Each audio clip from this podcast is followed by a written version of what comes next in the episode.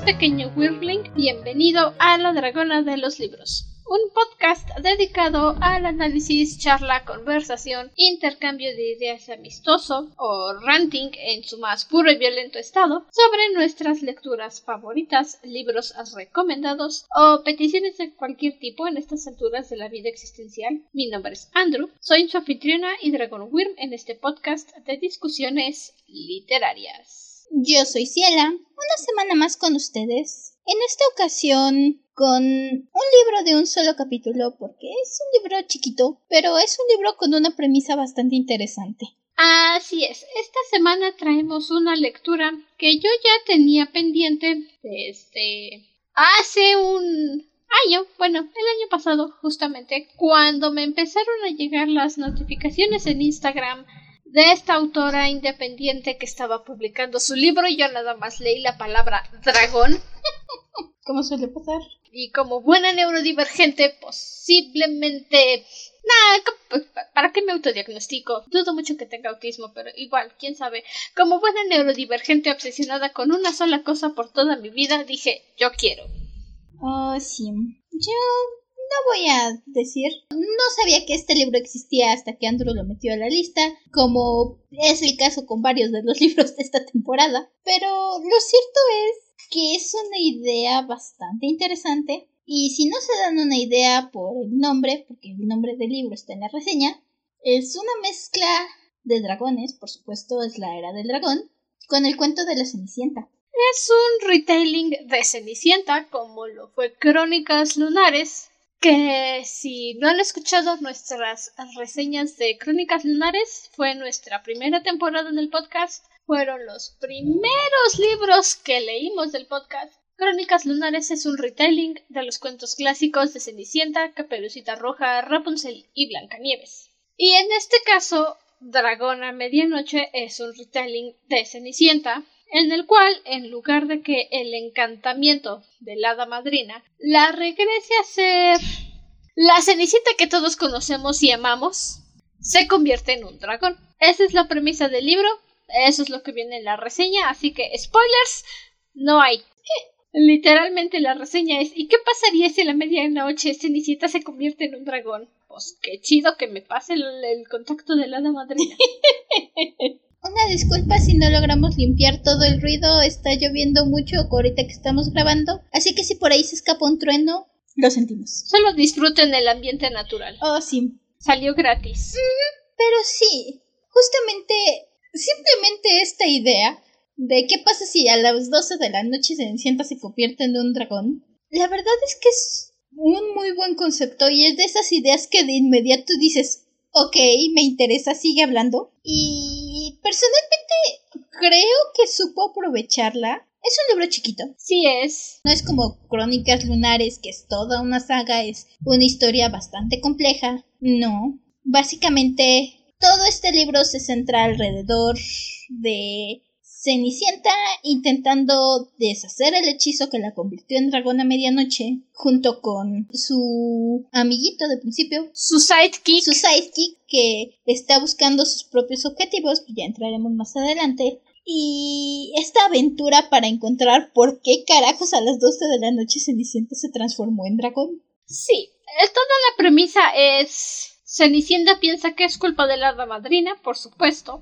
y la historia se mueve con Cenicienta intentando averiguar cómo se hizo un dragón y por qué. Y de su pequeño sidekick, Sir Kandar, Sikandar, que quiere Está buscando su propio beneficio, sí, pero dice, ah, bueno, pues ya que estoy aquí, ¿por qué no ayudo a esta chica que se convirtió en un dragón? Supuestamente va a ser una trilogía, la verdad es que la autora no publica mucho en Instagram, se parece a alguien que yo conozco, soy yo, spoilers.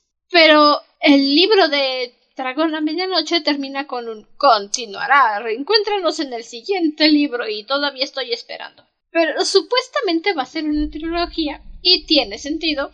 Este primer libro lo único que hizo fue darnos un vistazo de lo que pasó antes de Cenicienta, antes de Ginebra, que en realidad su nombre no es Cenicienta, es Ginebra, pero dice que se llama Cenicienta pues porque obviamente la madrastra la tiene... O sea, es, es la historia de Cenicienta. Tiene que decirle un parecido a Cenicienta, de cualquier forma. Cualquier adaptación, cualquier retailing que veas de Cenicienta, sí o sí, o, o su nombre se deriva de un él, Ajá. Daniel, Giselle, lo que quieras. Ella, etcétera. Ella, etc, etc, etc. Siempre hay un Cenicienta. ¿Por qué? Porque es lo que conoces. Sí. Lo cierto es, la historia me gusta porque generalmente en los retellings de Cenicienta, cuando nos vuelven a contar la historia de Cenicienta, el baile es una de dos, o nuestro gran clímax final,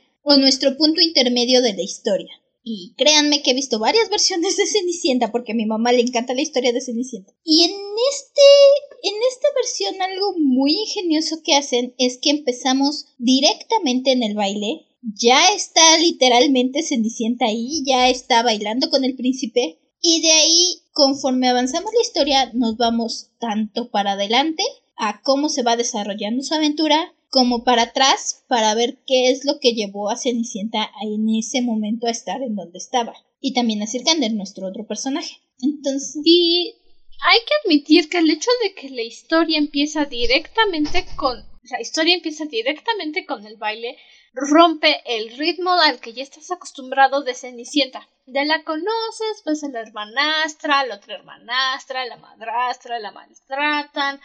Uy, Dependiendo del gusto del autor, se topa con el príncipe, regresa a su casa, fantasea, ve a la madrina, el vestido, el baile, bla bla bla Incluso Andrew Lloyd Webber lo hizo en el musical de Cinderella del año pasado, al que sigo llorando porque COVID nadie lo grabó. Pero en Dragón en la Medianoche empezamos directamente en el baile. Ya está nuestra Cenicienta, Ginebra, bailando con el príncipe, platicando con el príncipe, e incluso nos dan este esta pequeña explicación de cómo es que Ginebra, tan apartada del mundo, tan apartada de la realidad, llegó a toparse con el príncipe y es un cliché. Sí, me agrada, sí, ¿Por qué? Porque el señor principito dijo soy el príncipe y puedo hacer lo que quiera y se fue a nadar a un charco que había cerca de la casa de Cenicienta. Y Cenicienta que estaba recogiendo sus vallas matutinas vio al príncipe y es como de ¡ay! ¡Qué asco! Un hombre. y está desnudo, qué asco. Y el príncipe empieza a coquetear con Cenicienta y le invita al baile. Y otra cosa muy refrescante de este retailing es que Cenicienta no va al baile por el simple hecho de querer irse de fiesta loca, sino porque quiere recuperar sus tierras, la mansión que la reina le regaló a su madre y que su padre, por no hay otra forma de decirlo, le dejó a la madrastra. Primer capítulo y ya te están... Agarras el libro y dices, ok, un recuento de Cenicienta, ya sé cómo va esto, justo como dijo Andrew, hay un ritmo generalmente para las historias de Cenicienta. Y entonces, en un solo capítulo, ¡bam! Cenicienta ya está en el baile, ¡bam! Cenicienta literalmente le dice su nombre al príncipe. Primera cosa que hace, baila tantito con él y le dice, espera, ¿podemos hablar en privado? Y entonces, primera Cenicienta en la vida que veo que le dice el príncipe, Hola, mi nombre es Ginebra, vivo aquí, me quitaron mis tierras, mi madrastra es abusiva, Auxilio. Todas las demás 37 cenicientas. Bueno, menos la de Andrew Lloyd Webber, pero todas las demás cenicientas. ¿Qué? ¿Cómo que, cómo que pides ayuda? ¿Qué es eso? Y digo, menos, menos la de Andrew Lloyd Webber, porque en el musical de Cinderella, de Andrew Lloyd Webber, Cenicienta y el segundo príncipe, que es su interés romántico, son amigos de la infancia. Sí, es. Son estos segundos donde dices, ok, primera cenicienta en la vida que veo que le da su nombre al príncipe. Y pide ayuda, no olvidemos pedir ayuda. Pide ayuda, llega a decir directamente, oye, por favor, quiero que me ayudes a recuperar mis tierras. Juega incluso un poco con este, porque el príncipe le pregunta, ¿y qué me das a cambio? Y entonces Cenicienta está así como de, pues sí, ok, no sé si de verdad quieres casarte conmigo, si quieres que pasemos un rato agradable, o al menos agradable para ti, porque yo no estoy muy segura, pero bueno, pero si eso implica que voy a recuperar mi casa de mi infancia y a sacar a mi madrastra y deshacerme del abuso que me hace, ok. Sí, y el príncipe, ya entretenido después de maltratar a Cenicienta, está como de jajaja, espero mi. Solo cásate conmigo y te regresamos tus tierras, no hay ningún problema. Nada más. Nada más, o sea, es más, ¿para qué quieres que te regrese tus tierras? Cásate conmigo y ya. Es, la primera historia de Cenicienta en la que el príncipe es como de sí, bueno, nos conocimos hace 24 horas. Eso solo. No, los demás se tardan, se tardan en lo que averiguan quién es esa misteriosa chica del baile. Generalmente es por eso, porque están averiguando quién es la chica del baile. Porque sí, generalmente se asume que ya la había elegido como esposa. Mm, de hecho, también me recordó un poquito a. Ay, Colorín Colorado, donde igual el príncipe tiene su manualito y dice: Ok, ahora toca elegir a la doncella que es diferente de todas y casarme con ella. Básicamente, solo que ese príncipe me cae mejor que este. Sí, el príncipe Benedicto es bastante patético en este libro. Que por cierto tiene nombre. Eh, bueno, solamente el príncipe de la película animada de Disney no tiene nombre. Él solo es príncipe. Solo él no tiene nombre. Todas las demás adaptaciones y retellings de Cenicienta sí tienen nombre. El príncipe Charmón, el príncipe Kid, príncipe Sebastián de Cinderella, Andrew Lloyd Webber. De hecho, creo que es el, también del único príncipe de Disney que no tiene nombre, porque hasta el de Blancanieves y el de la Bella y la Bestia tiene nombre.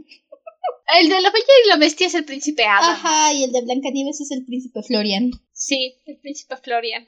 El de Cenicienta es el único que solo es el príncipe azul. Pero has un juego muy inteligente con los nombres, porque el apellido del príncipe literalmente es Charming, es Benedict Charming, y el apellido de Cenicienta es Darling. Entonces. Darlington. Darlington. Entonces, juego inteligente con, con el príncipe encantador. Básicamente, solo es un retelling de Cenicienta por los primeros dos capítulos. Porque en el tercero ya es su propia historia. Entonces, retelling, retelling. Yo no lo llamaría un retailing, aunque cumple con todos los requerimientos básicos para hacer un retailing. Solo se enfoca en el final. Básicamente. Entonces yo personalmente diría inspirado, basado, con toques de la historia de Cenicienta, no un retailing, pero así lo clasificó la autora, entonces hay que llamarlo retailing. Podemos decir que es un retailing porque cuando vamos viendo, porque conocemos a Cenicienta en el baile y después vamos conociendo cada capítulo de Cenicienta, avanzamos un poquito la historia y además de y conforme vamos avanzando la historia vamos obteniendo fragmentos del pasado. Y es en estos fragmentos del pasado donde nos van dando pistas o más bien nos van contando todo lo que viene en la parte antes de Cenicienta e insisto, es muy inteligente porque ya todos no sabemos la historia de Cenicienta. La madrastra y las hermanastras la tratan como sirvientan, conoce al príncipe, antes de ir al baile le destrozan el vestido, llega el hada madrina, le, da su vestido y le dice ve a bailar. Todo el mundo no sabemos esa parte, entonces no le da demasiada prioridad, pero de todos modos nos lo cuenta para que agarremos el contexto de la historia. Tienes que hacer una escritura muy inteligente para que tu historia de Cenicienta siga siendo Cenicienta, pero se desapegue del ritmo original de Cenicienta, como Crónicas Lunares. Empiezas el libro, sabes, sabes perfectamente qué es la historia de Cenicienta. ¿Por qué? Porque al final el momento culminante es el baile el baile y el príncipe. Pero pasan tantas cosas indiferentes a Cenicienta que no se siente como una historia más de Cenicienta. Y sí, tal vez te ponen los cachos de la historia en desorden, pero igual yo no lo llamaría un retelling, porque no es algo que sucedió activamente en la historia, es un flashback. Entonces, flashbacks no cuentan como retelling, solo son un ay, me quedé dormida y soñé con lo que pasó ayer porque hashtag PTSD. Eso también, algo muy interesante que encuentro es que no, la autora no es tímida en hablar de las repercusiones del abuso de Cenicienta y es algo constante a lo largo del libro. Incluso desde este primer momento me encanta ver a esta Cenicienta en el baile y aun cuando de primer momento cuando empieza a pasar todo mal tan rápido, el te sientes mal por Cenicienta porque la ves comer y la ves decir, oh, wow, jamás había comido tanto, eh, jamás había visto nada así. Oh, well, si, si no me hubieran quitado toda mi herencia, así sería mi vida. O nunca me había sentido tan feliz. O no, ¿qué pasa si me ve mi madrastra? El hecho de que constantemente se hace chiquita cuando piensa en la madrastra, que puedes ver sus reacciones, su forma de cómo le ha afectado tantos años bajo el yugo. La autora no lo esconde, no intenta decir, ay, pero ahora tiene otras cosas, entonces ya pasó. Vemos bien y claro todo el abuso psicológico que le causó a Cenicienta tantos años con la madrastra y las hermanastras. Incluso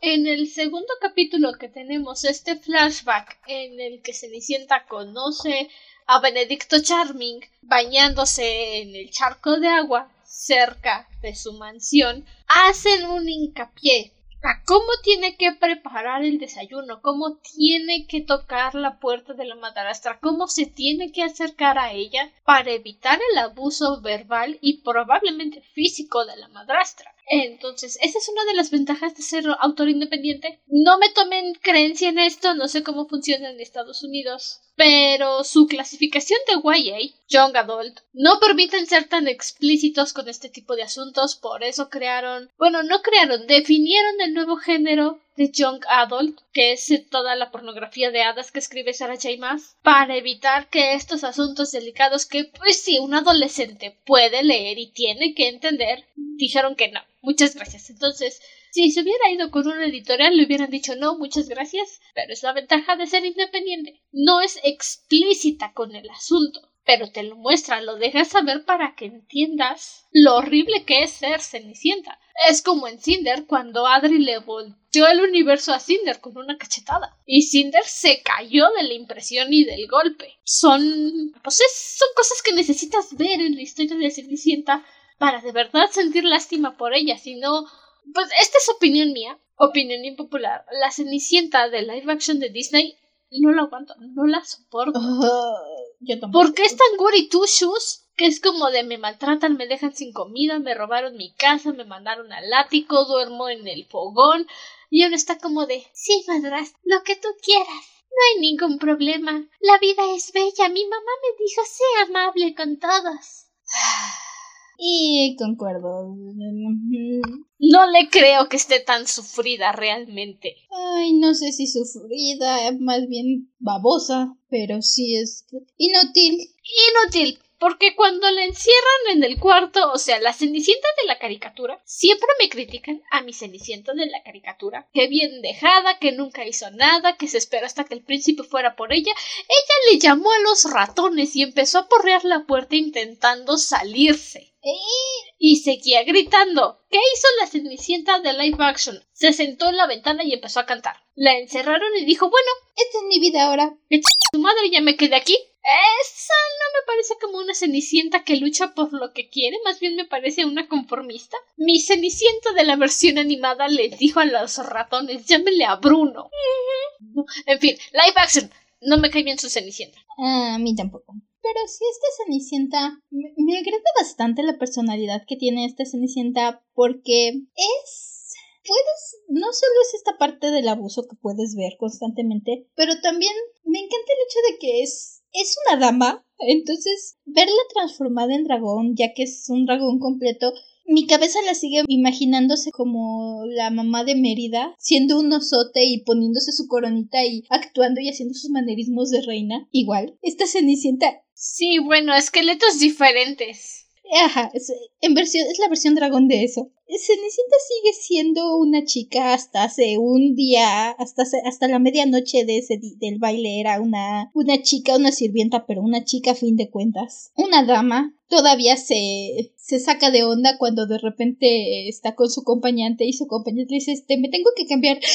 Ay, qué inocencia, qué pena. Déjame me tapo los ojos. Sí, y es que también está ese choque cultural porque Sikandar es nuestro sidekick, pero además es un prestigioso mago de un país de Asia, hay que ser honestos, algunas partes de Egipto están en Asia, y pues vienen de culturas muy diferentes. Bueno, tal vez no de Egipto, pero yo sé que la historia de Aladdin en realidad viene de Asia, entonces de ahí me baso, no me crean mucho, reprobé geografía. La historia de Aladdin viene en Las Mil y Una Noches, que es árabe, pero Aladdin en sí es chino, la versión. Creo que es en China, la, donde es el cuento original de Aladdin. Pero en este punto, Sikander, por el cómo nos describen su complexión morena, por cómo nos describen su comida, su, su cultura, es más como arábico y tiene sentido sobre todo con este concepto del genie, porque no es precisamente el genio de los cuentos lo que están manejando aquí, que sí están los genios, pero no es precisamente como el genio de Aladdin, sino un poco más como... No, ellos están... Ellos manejan más el concepto del jin. El jin es una variante de los genios de la lámpara mágica más tramposo, más maquiavélico. Es el fulano que le cortó la garganta a Jaskier en The Witcher cuando Geralt le, le pidió tres segundos de silencio. Pero Jaskier es ese novio que dice, pero ¿por qué quieres que me calle, mi amor? ¿Ya no me quieres? ¿Quieres que terminemos? Jaskier es ese novio.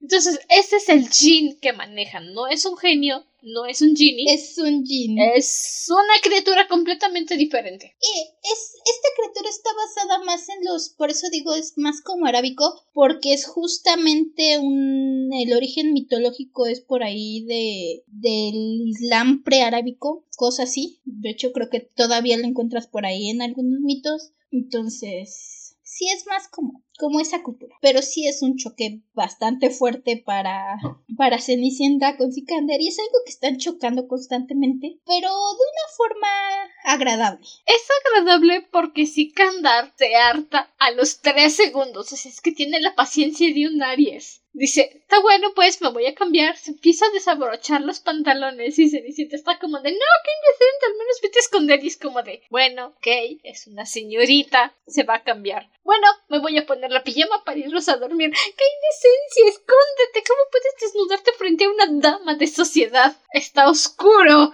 No me importa, escóndete. Y ya la tercera vez que la cenicienta le dice está como de bueno, ya tienes un par de alas, tápate los ojos y no me veas, déjame en paz. Es como decir tan, tan indecente es, deja de verme, la indecente quieres tú. Básicamente.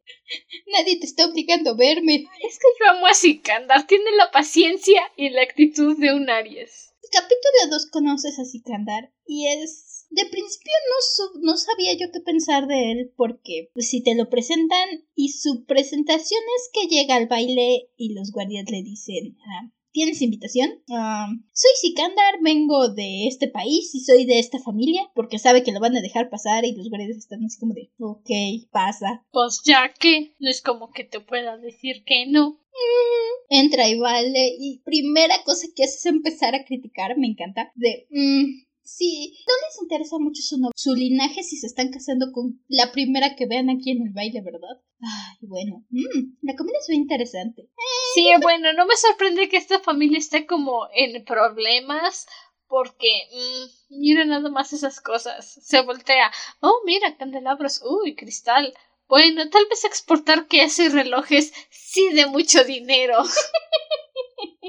Critica primero, disfruta después. El testamento de Sikandar. Y, eso es algo que me encanta del personaje de Sikandar, es bien criticón. No es solo de que lo hace la primera vez para que digas, ay, mira, creo que este fulanito me va a caer bien. No, no, no, no. Es, es criticón con ganas. Va caminando con Cenicienta porque le dice al rey después de que ven a Cenicienta transformarse en un dragón en medio de todo el baile, en medio de toda la gente. Le dice, esto fue un acto de magia negra, yo puedo salvar al dragón, no necesitan matarlo, esa pobre chica tiene una maldición. Y le dice Cenicienta, así que andar, necesito ir a mi casa para no sé qué, no sé qué tanto, iban caminando. Uy, ¿Aquí vives?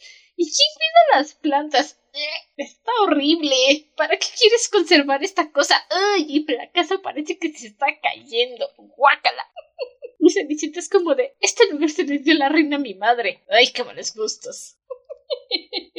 Es que todo le critica, todo le critica a la Cenicienta, me encanta. Tienen un vaivén tan bueno que la verdad compra su química de inmediato. Primer encuentro me encanta porque pues Cenicienta está llorando, es tremendo dragonzote llorando porque su vida se acaba de destruir, ya no es ya su vida.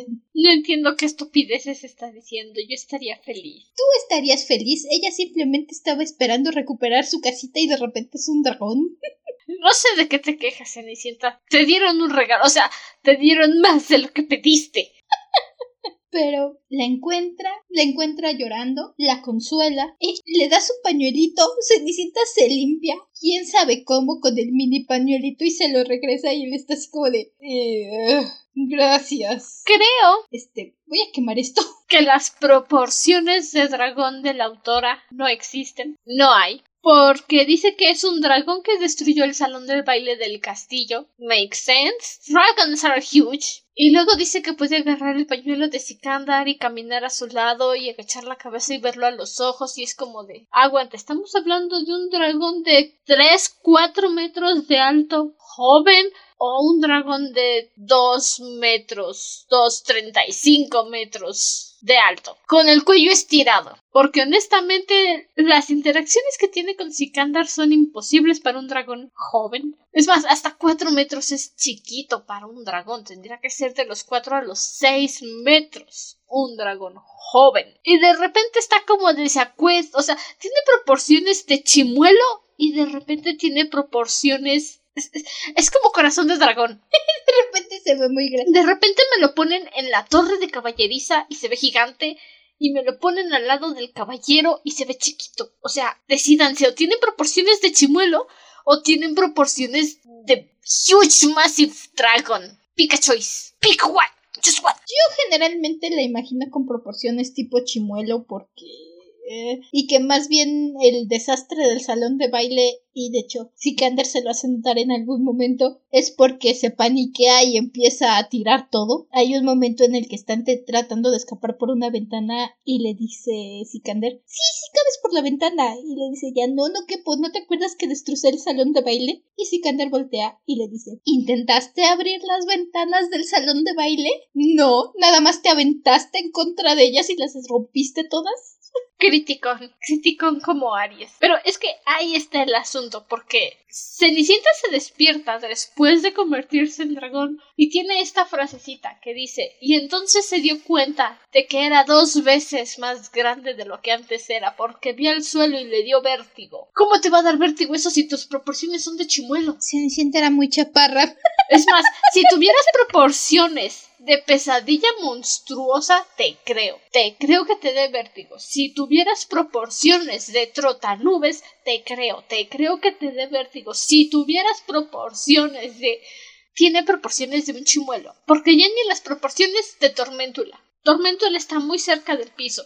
Parfum Belch, todavía te creo que Parfum Belch, si te conviertes en un dragón de ese alto con la cabeza alta, te dé vértigo, te la paso. Pero está muy al nivel del suelo como para que le dé vértigo. Ay, no lo sé. Es que yo no entiendo. Yo no entiendo estas proporciones. No.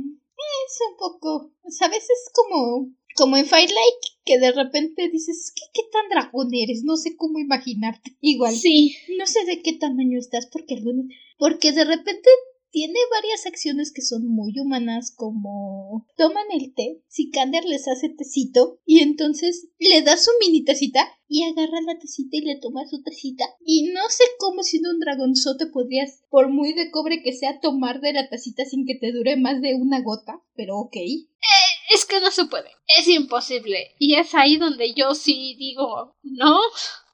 Aprecio tu intento, aprecio el esfuerzo, pero tus proporciones simplemente no existen. Makes no sense, Sam. It makes no sense, greatness. No sense at all. El detalle que me gusta es que en primer lugar se hace un dragón azul, porque traía su vestido azul del baile, y como traía sus zapatillas de cristal, dice que tiene estas garras que son como transparentosas, y de hecho lo que deja es una garra en el baile que es lo que usa Sikander para encontrarla después. Eh, mucho sentido no tiene, pero me encanta el concepto de que la Cenicienta dragón sea azul con garras tipo vidrio. Porque de alguna forma se fusionó con el vestido que le hizo la hada madrina. ¿It makes sense? No. No tiene sentido, pero es una muy buena visualización. Pero supongo que no tenía muchas ideas. Ni siquiera sabemos bien cómo era Ginebra, el humano, antes de ser el dragón. Um, Sabemos que es rubia. Lo que podría haber ayudado mucho para visualizarla más como un dragón. En mi cabeza, honestamente, Ginebra solo es un chimuelo azul.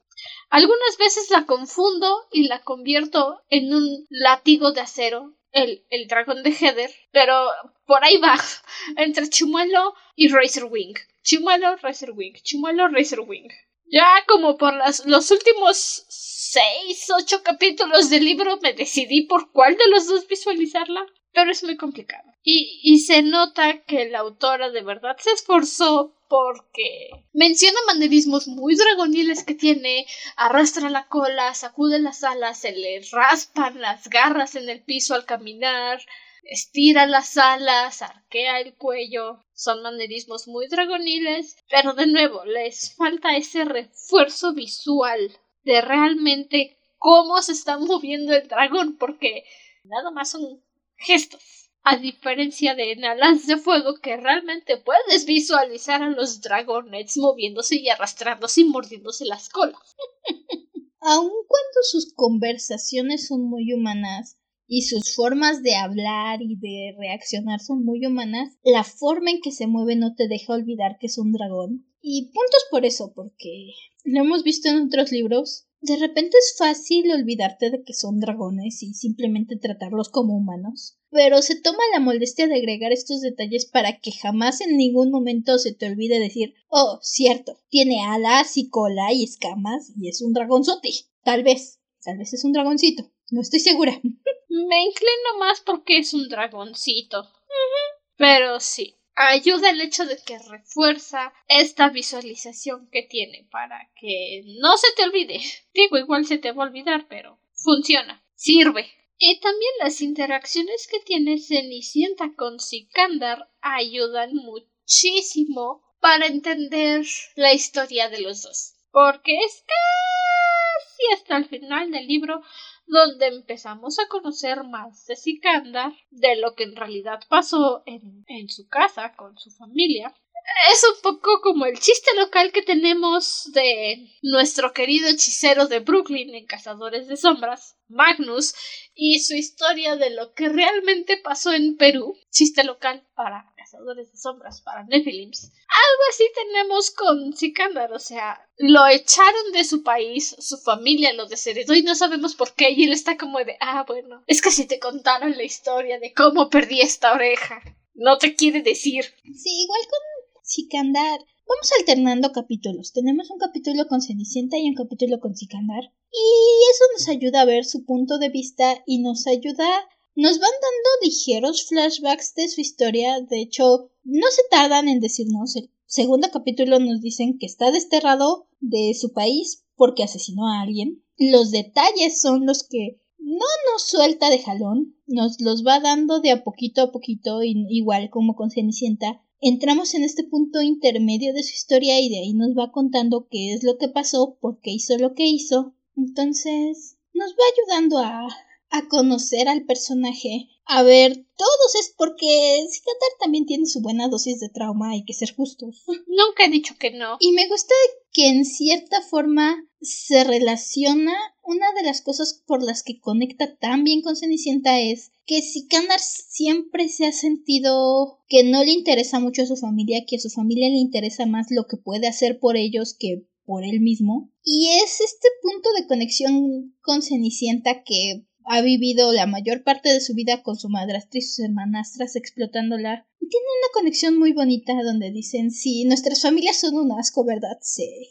Y que te abusen de apesta, ¿verdad? Sí, apesta. Friendship through trauma. The best kind of friendship. Básicamente. Oh, mira, tienes los mismos traumas que yo. Ahora somos befis. Por si no se habían dado cuenta, así es como funciona el trope de familia encontrada en todas las novelas YA. Amistad a través del trauma. Vean a Cinder, vean a Scarlett, a Winter, a Cress, Harry, Ron, Hermione, Katniss, Pita, Hamish, Sim, Percy Jackson, Clarissa, Jace, Alec Lightwood. Familia encontrada a través del trauma. Ay, mira, mis traumas encajan muy bien con tus traumas. ¡Yay! ¡Besties! Nos entendemos. Así funciona. Una parte de nuestra historia se enfoca en, al menos la primera mitad, en Sikander y Cenicienta intentando descubrir qué es lo que pasó, de dónde salió la maldición, recuperar el... Tenemos una aventura pequeña en donde Sikander se cuela a la casa para de Cenicienta para recuperar el diario de su madre porque ya saben siempre en los libros o en las películas cuando estás en un problema te quedas dormido y entonces vas a recordar exactamente la palabra que alguien te dijo hace 20 años que te va a ayudar. Sí, sí. No sé cómo se sienta. Mis sueños o son la mejor historia que he visto en mi vida y está anotada en mi diario del pastor para en algún momento ser escrita o son delirios. Es como de sí, ya sé que quiero volar, porque no me dejas seguir volando? Estúpido cerebro. Regrésame a mi sueño en el que sentí que me iba a morir por estar volando. Ahora mismo. No sé cómo es eso de que de repente tengas una epifanía y tengas las respuestas del universo. No lo sé, si le hiciera caso a mis sueños. Mis sueños son la cosa más loca del mundo generalmente, donde de repente estás en la casa búho y llega Harry Potter y de repente estás en mi casa, das tres vueltas y estás en Atlantis o algo así. Sueños multifando. Así que. Ah. Dejen las drogas, amiguitos. Ajá. sí, no. Así que no sé cómo funciona, e, no sé cómo le hacen estos personajes que siempre que se van a dormir tienen las respuestas, pero eso pasa. Cenicienta se va a dormir y entonces sueña cuando su padre murió y le dijo tienes que leer el diario de tu madre. Plot conveniences. Realmente solo siento que hay dos veces que la trama fuerza un poquito para llegar a donde necesitan. Como el sueño de Cenicienta. Una es en esta ocasión, ¿eh?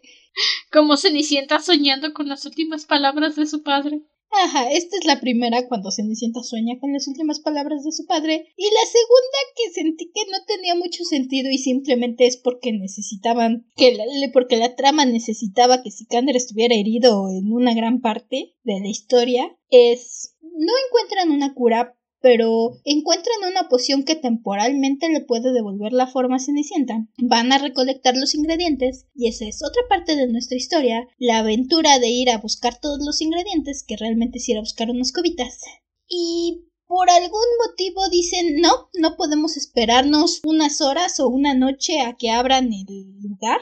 En este mismo instante se tiene que colar Sikander a la tienda, robarse las cosas y dejar el dinero. Sí, claro, claro. Porque es un ladrón honesto. Es, es canadiense en otro universo. Porque si no se han enterado, en Canadá, cuando las máquinas del metro no sirven, en lugar de saltarse, dejan su dinero en la maquinita, pagan son gente honesta, no como en México. Y si Kandar dice, bueno, soy igual de listo que la pía Giovanni Alessandra, voy a dejar una nota. Vine a agarrar mis compras, aquí está el dinero, gracias. Es que tiene, un cerebrote y energía de Aries de veras. Es como de, sí, me voy a meter, dame tu dinero, no me voy a quedar contra las culpas.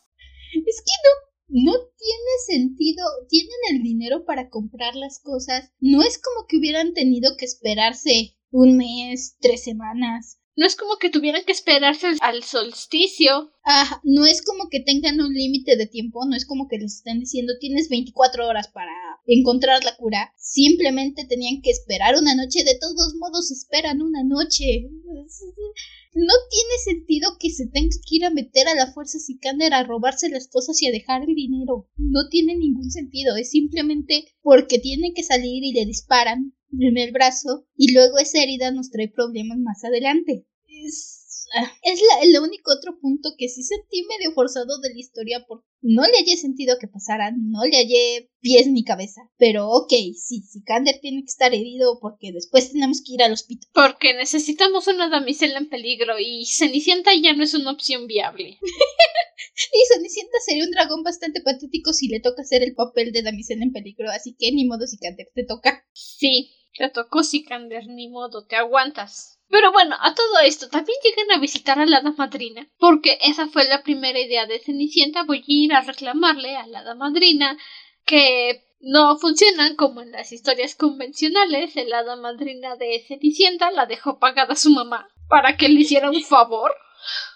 Es como de, ¡oh! O sea, dejaste empeñada a la niña, ¿qué es esto? ¿Las ofertas de Rumpelstiltskin? y le van a reclamar y el hada madrina dice, no, yo no hago magia negra, lo que te pasó no fue culpa mía. Y Cenicienta está como de, entonces, ¿qué rayos pasó? Y la hada madrina, tienes una maldición, mijita. ¿Qué? ¿Y por qué nadie me dijo? Tu madre dijo que te iba a contar. ¿No leíste su diario? Pues eso es tu culpa. ¿Por qué rayos tendría que decirle su madre a Cenicienta? Oye, by the way, tienes una maldición. Cuando cumplas 16 años en el baño del príncipe, te vas a convertir en dragón. A la medianoche. Eh, hasta la madrina está así como de. A mí nada más me dijeron que te consiguiera. que te diera una oportunidad de conseguir marido, man. A mí no me dijeron que esto iba a pasar. Solo me pagaron por darte un vestido nada más. Y bueno, ya es de ahí saliendo de con el hada madrina que Sikander dice, bueno, el hada madrina no funcionó, vamos a buscar otra forma de romper la maldición. Y ya es que empiezan a tomar todas estas excelentes decisiones, como meterse a medianoche a una tienda y robar. Sí, um, ok. Seguro. Los conveniences. Eh, necesitaban eso. Ah, es como igual en algún momento antes vamos a visitar una escuela de magia para ver si alguien sabe algo y esa aventura más o menos es entretenida. Cenicienta. O sea, sí saben, pero dicen, no te voy a decir. ¿Sabes? Es de esas cosas que a los dos segundos tú como lector dices, es una trampa, es una trampa, no bebas eso, no bebas el té, te van a drogar, ya te drogaron, por supuesto que sí. Y es que el problema del té es culpa de Sikander. ¿Por qué? Porque a cada rato que se detiene, Sikander está como de voy a sacar mi, vajilla de porcelana fina que me regaló un rey en mi casita y me voy a preparar un té. Y Cenicienta siempre está como de ¿por qué todo el tiempo estás preparando té? Yo nunca he tomado té. No puede ser que seas una dama de sociedad y nunca hayas tomado té. Y Sikander está como de, uy, mijita, déjate preparar el mejor té que has tomado en tu vida. Té de canela. con limón para tus agruras. Y cuando llegan a esta escuela de hechiceros, Sikander está como de, uy, té gratis. Se cae. No, de hecho, Sikander no acepta el té. Sikander dice, ajá, yo voy a la biblioteca potato potato. Y mientras tanto se siente así como de, pero es grosero decirle que no. Además, no siempre estás tomando té. Bueno, ya que. Pero es. Aventuritas son entretenidas, son breves que nos llevan a esta solución parcial donde encuentran esta poción que le da 12 horas a Cenicienta de ser humana para no llamar tanto la atención. Y tienen tres botellas, así que le da un día y medio. La primera la usan de prueba, se la toma y dice, ok, vamos a ver cuánto tiempo dura. Rentan una habitación en un hotel. Por supuesto, tiene que haber una sola cama en el cuarto. ah, The One Bed Trope. Clásico, clásico. Mira, si hiciéramos un drinking game de cuántas tropes puedes encontrar en un libro solamente para atraer la atención de la gente, si aquí sus servidoras disfrutaran del alcohol estaríamos ebrias. ¡Ebrias! Ah, sí. Pero sí, por supuesto. Es nuestro One Trope. Clásico, clásico. Tienen que discutir de. Ay, es que solo hay una cama. No, tú, tú acuéstate en la cama, tú eres la dama. No, tú estás herido, tú acuéstate en la cama. Por esta noche durmamos los dos en la cama. Pero completamente inocente, ¿eh? Yo no estaba pensando nada hasta que dijiste eso, pero ya que lo dijiste. Pero ya que lo sugieres. Porque aparte fingen ser recién casados y les dan la suite matrimonial. Pues sí, porque puntos para Sicandar, ¿estás de acuerdo? En que si una señorita de sociedad va y se mete con un hombre que no es su esposo a un cuarto es como de... Mm, ceja levantada. Entonces, pues sí, tienen que pedir una habitación de casados. Y es como de, ah, chale, no pensamos en esto. Hubiéramos dicho que somos hermanos. ¡Tú! Cenicienta se lo dice y Sikander le dice, pero dos camas es más caro. ¿Te parece que estoy hecho de dinero? Sí, eres un brujo. Haz un acto de magia y gana dinero, Sikander. Tienen una bonita noche. Por supuesto, ya se están echando ojitos a estas alturas. Entonces, tienen estos momentos de mira lo que guapo, ay, mira la que linda. Me hubiera encantado más que en ese momento en el que Cenicienta está como de, ay, mira, viéndolo bien, si Kander no está tan feo, empieza a roncar. Olvídalo. Eso hubiera sido genial. Eso hubiera sido una tropa original. Así como de, él es un 10, pero ronca. Eso hubiera sido divertido. Sí hubiera sido divertido pero no. Desafortunadamente se tienen que ir a la mitad del desayuno porque el, efecto de la poción pasa y entonces en pleno desayuno tienen que salir corriendo. Lo bueno es que ya habían pagado. Lo bueno es que dejaron pagado y no tuvieron que dar explicaciones. Y claro, tienen que volver al castillo y tienen que tener este momento de no, es que Cenicienta se va a casar con el príncipe. No, es que Sikander seguramente no me quiere en su vida. Drama.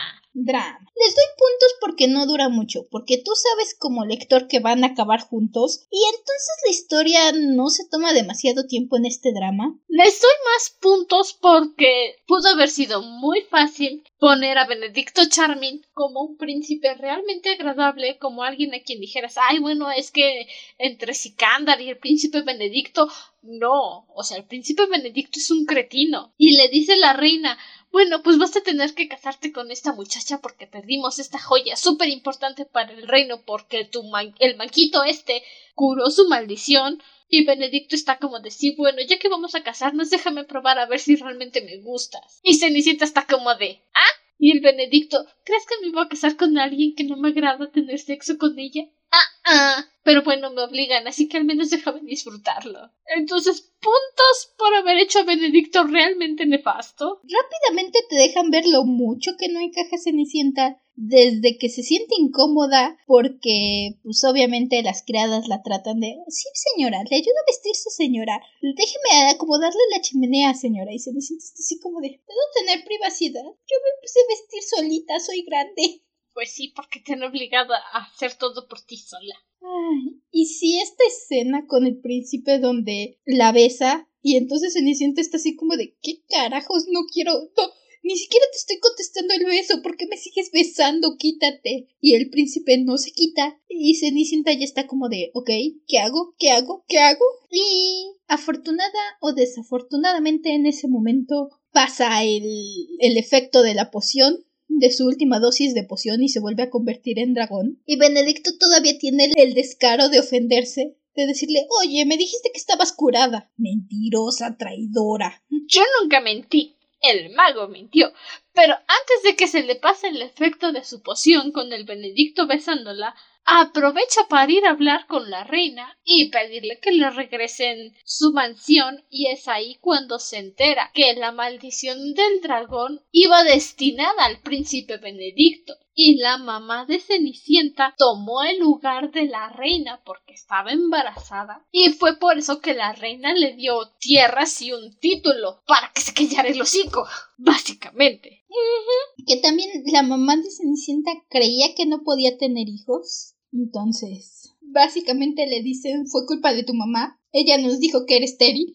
Para esto, Sikander ya tomó su barquito y se fue. Y lo que me encanta es, Cenicienta se convierte de nuevo en dragón, regresa a su casa, me encanta ese capítulo, creo que fue mi capítulo favorito del libro, porque Cenicienta regresa a su casa, la casa que lleva todo el libro diciendo que era lo, lo único que quería salvar, pero ahora la ve y dice, ok, este fue el precio que pagó mi madre por lo que me está pasando ahorita. Esto fue el soborno que le dieron. Y por la vida que viví no valió la pena. Jamás valió la pena para que se lo quedara mi madrastra. Y es donde llega, se para y dice no. Se para enfrente de la madrastra, se para enfrente de las hermanastras y dice esta casa es mía y si no la tengo yo, ustedes tampoco la van a tener. Sí, entra en su modo tóxico de If I can't have you, no one can. Pero vale la pena porque es un dragón, se lo paso. La verdad es que lo es, lo respeto. Respeto que tome esta actitud y esta decisión, porque incluso hablábamos del abuso de Cenicienta. Se le para a las hermanastras y las hermanastras se hacen chiquitas. Se le para a la madrastra y su primer impulso es hacerse chiquita, porque está tan condicionada a tenerle miedo a su madrastra que aun siendo un dragón se le hace chiquita de primer momento a la madrastra y ya después retoma y es este decir ¿sabes qué? Toda mi vida me has abusado, toda mi vida me has maltratado y no, no voy a dejar que tú te salgas con la tuya y te quedes con esta casa. Honestamente lo respeto. Será tóxico decir si no es mía, no es de nadie, pero se lo respeto. Sí, bueno, estamos hablando en un contexto de propiedades materiales, ahí no hay ningún problema. Ajá. Solo dice que se le salió lo tóxico, no le estaba criticando. sí es. Era un ejemplo gracioso, era para que te rieras y dijeras, jajaja, sí. Eh, no sé, me, me, gustó mucho toda esta parte de Cenicienta quemando la casa y diciendo, ahí está, ya voy a dejar de intentar hacer lo que era voy a dejar atrás mi pasado y me voy a concentrar en hacerme un futuro. Cenicienta, toma tu porquería, ya no la quiero. es un momento muy fuerte y muy bonito de Cenicienta cuando finalmente pasa de página y entiende que tener las propiedades de las tierras de Umberwood no es tan súper fabulosísimo como llevaba tiempo creyendo que era. Character Development tiene menos trauma del que estoy acostumbrada, pero funciona. Incluso, no recuerdo bien en qué parte del libro es, seguramente es al principio, cuando se meten a la mansión, que Sikander se topa con una de las hermanastras, que las hermanastras, por cierto, tienen unos nombres bien feos, pero feos con ganas. Griselda y Anastasia por lo menos son bonitos, por lo menos suenan bonitos. No, estas son Delicata y Eulalia, feísimos. Y en la mansión, en la mansión, Sikandar se topa con Delicata, Delicata, o sea que se pronuncie, que ella la había visto en el baile y ella estaba bebiendo ponche a montones. Y pues la hermanastra, como siempre tienen que ser, se le abalanza a Sikandar para besarlo. Y la cenicienta está como de te gusta más mi hermanastra, ¿verdad? Y el otro, y no, me siento sucio. me besó a la fuerza. Necesito lavarme con permisa. Honest yo tengo la teoría de que justamente Delicata va a volver a salir después porque siento que le están poniendo demasiado personaje para desaparecer del libro después de esto. Porque probablemente cuando se le abalanza a Sikander le dice es que no quiero la vida que mi madre me ha mandado, por favor llévame contigo, no me quiero casar en alta sociedad, quiero escaparme de esta vida de de ladies y de señoritas. Así que, no sé, siento que más adelante, para bien o para mal, vamos a volver a verla. Esa es solo mi teoría. No lo sé, tendremos que esperar a que salga el segundo libro. ¿Cuándo va a ser eso? No tengo idea. no lo sé. Regresan. Cenicienta va a buscar a Sikander. Lo encuentra, él lleva de camino a su casita y deciden ir a buscar porque para todo esto, los problemas de Sikander comenzaron cuando se encontró justamente un Jin de lo que hablábamos. Y lo dijimos, no son como los genios de los cuentos. Los Jin generalmente te van a hacer chueca la jugada, si pueden hacerlo. Su primer deseo es que su abuela, que está enferma, que no quiere que se muera, se cure. Y si su abuela se cura y muere pacíficamente en sus sueños, y cuando su familia se entera de que tiene un Jin, lo obligan a que su segundo deseo sea que su, su hermana se case con el rey. Querían que el tercero fuera a matar al rey, pero Sikander dice no, yo lo hago. Porque supuestamente el rey estaba abusando de su hermana. Te abusa de. De hecho, sí lo dice, dice que ve las moretones y. El problema de Sikander es que le echa una maldición al rey, donde le dice: Si lastimas a mi hermana vas a morir. Pero no especifica cuándo, así que no funciona. Fail. Pero de todos modos, su familia es bastante sospechosismo, así que. Ah, no, no es como que estés esperando que salven a la hermana demasiado. No, y. Mm, no sé, a, a, mí se me hace muy fake todo este asunto de, de la hermana, que se me hace más bien que estaba complotando con el resto de la familia para maltratar a Sikander, pero pues Sikander no se da cuenta. Ya nos dirán después, yo supongo. Y entonces, para no utilizar su tercer deseo, Sikander va y entierra al Jin por ahí, en la arena, como cuando vas caminando por Minecraft y dices voy a buscar un templo abandonado y terminas en la jungla.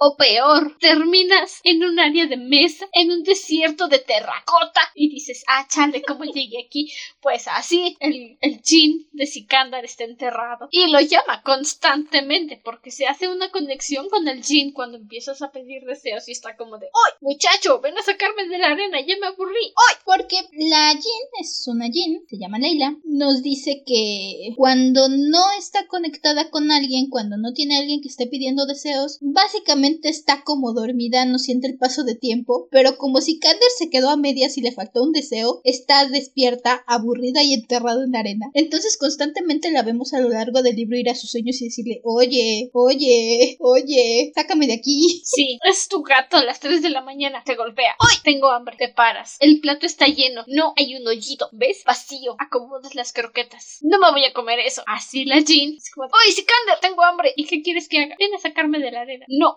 Sikander se le ocurre decir, bueno, no le voy a dar mi tercer deseo a mi familia y mi familia no me va a dejar en paz hasta que le dé el tercer deseo. Así que, ¿qué tal que deseamos que se deshaga tu maldición? Lo cual, debo decir, era un buen plan, pero desafortunadamente no les funciona porque la Jin les dice que la maldición de Cenicienta está tan intrínseca que si separa al dragón de la chica, va a morir. Básicamente, la Jin está como de, no, eso te pasa por enterrarme en la arena. Quizá podría, tal vez no, pero no por eso no lo haré. Y entonces están como de, bueno, ¿y qué sugieres a cambio? Pues que se convierte en un bicho raro y ahora decida transformarse en dragón a humano cuando quiera. Y se va, y es como de, chaito, ahí se ven.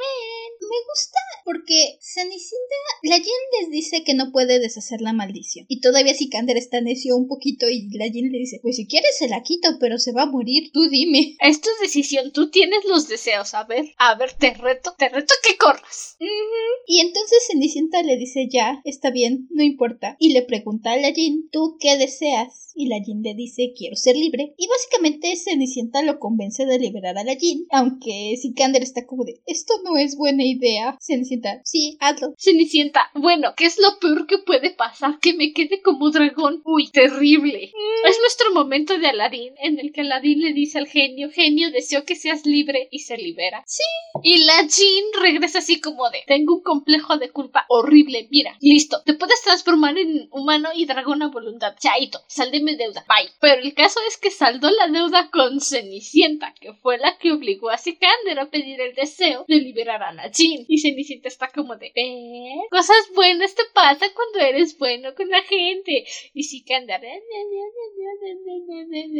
ya vámonos. Que es por supuesto donde tenemos que llegar al epílogo, donde Sikander se quedó con una gema que creo que no mencionamos pero Sikander se quedó. Ah, sí, la joya del olvido. Que hace que la gente olvide y hace y la usa Sikander para que todo mundo se le olvide que asesinó a alguien y que estaba desterrado por eso. Sí. Y entonces, como ya decidieron Cenicienta y Sikander que van a dejar atrás a sus familias y sus vidas pasadas, y van a ir a poner su hotel de cuarto con desayuno juntos, o su perfumería o lo que sea. Van a ir a poner una casa de hospedaje, básicamente.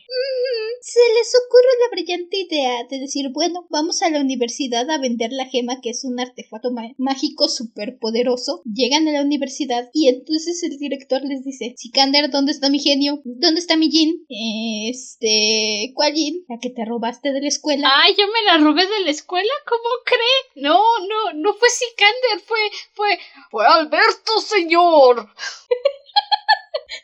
Es que tiene toda la energía de un Aries, pero es listo, listo como Percy. A Percy le dicen, no vayas por allá, ahí vive Medusa, te va a matar. ¿Y qué hace Percy? Es que ya hay comida, voy a donde vive Medusa, ahorita regreso.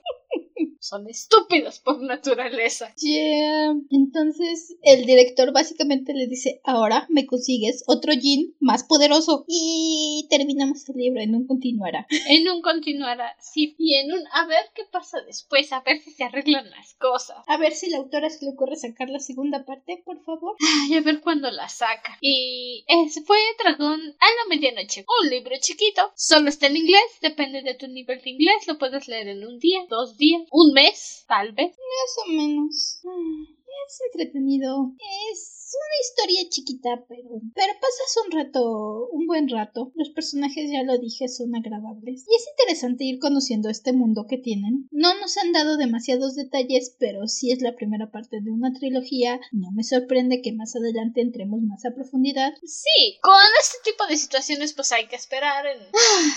sobre todo cuando son autoras que no hacen ningún tipo de anuncio, como alguien que yo conozco. Hablo de. Pero en fin, solo nos queda volver a leer, disfrutar y seguir intentando adivinar cuáles son las proporciones de Dragón de Cenicienta. Y bueno, como este es episodio uh, seriado básicamente y no especial, uh, ¿cuál fue tu personaje favorito? Mmm, Sikander.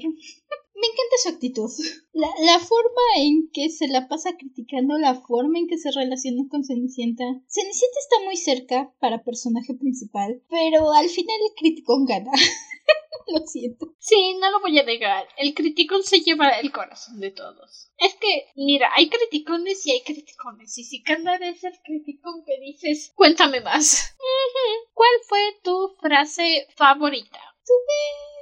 Me, me, hay muchas frases muy buenas, pero creo que se la lleva esta, que es justo después de que Cenicienta y Sikander se reencuentran y Cenicienta le está contando a Sikander que el príncipe la acorraló en la biblioteca y la empezó a besar sin su permiso y que no sabe qué iba a pasar si no se convertía en dragón. Y entonces tienen este intercambio.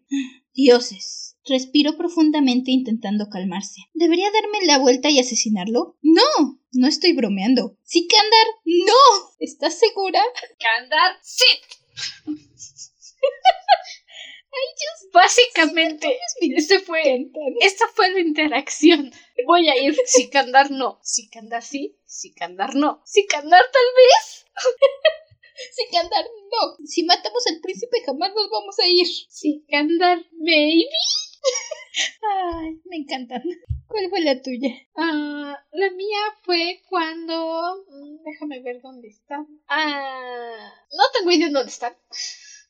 O sea, tengo marcada mi frase, pero no estoy ubicando bien en dónde están.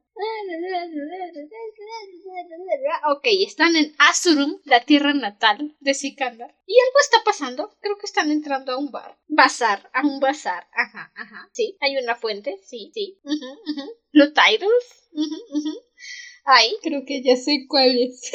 y entonces Cenicienta le dice, ¿Cómo saben que eres un hechicero? Porque he dominado a una feroz bestia. No tengo idea de qué es eso, déjenme traducir. Quiero decir, en mi cabeza sí, sí sé qué es eso, pero en español, ajá, no hay día, no día. Al parecer, el inexpresivo. Ay, es que me encantan estas expresiones en inglés que nada más te dicen la acción, pero no te dicen qué hacen. Entonces, ¿cómo saben que eres un hechicero? Porque he domado a una feroz bestia, explicó. She snorted. Oh, pero claro que lo hiciste. Quédate cerca de mí, sonrió. Pretende que eres mía. Cuando quieras, cuando quieras, Sikandar, cuando quieras. Son bonitos y más porque ya los viste hacerse bullying. Sí. Creo, creo que el verlos hacerse bullying es lo que le da puntos a las relaciones. Como Hippo y Astrid, los viste hacerse bullying, bueno, a Astrid hacerle bullying a Hippo por años que cuando los ves juntos es como decir, claro, por supuesto que iban a durar tanto. ¿Viste cómo se maltrataron? Eh, tienen química, el bullying les da química, les da chispa. Porque es bullying amistoso. Y pues eso, solo nos queda esperar a la segunda parte, la siguiente parte de la novela, Sorcerer by Dawn o Hechicero al atardecer. Me encanta como siempre tienen los títulos preparados, pero en mi libro, y mi libro... Eh, muy bonito que me digas continuará en Hechicero al atardecer, pero, pero ¿a qué horas me? ¿Y cuándo lo voy a leer? ¿Cuándo se supone que tengo permiso para leerlo? Ya veremos. En algún momento, al parecer. En fin, pueden seguirnos en nuestra página de Instagram, dragón, arroba dragona guion bajo de libros pod. Donde se hace el intento por publicar. Antes se publicaba más seguido, ahorita es más complicado porque ya hay muchas cosas pendientes que hacer. Pero ahí seguimos. Igual nos pueden mandar peticiones, cosas que quieran, que de las que nos quieran escuchar hablar, alguna serie o película. Quedan algunos episodios especiales todavía esta temporada, así que ya saben, cualquier petición por ahí nos la pueden mandar. Avísenos de que les gustaría escucharnos hablar, que quieren escucharnos discutir. No nos limitamos.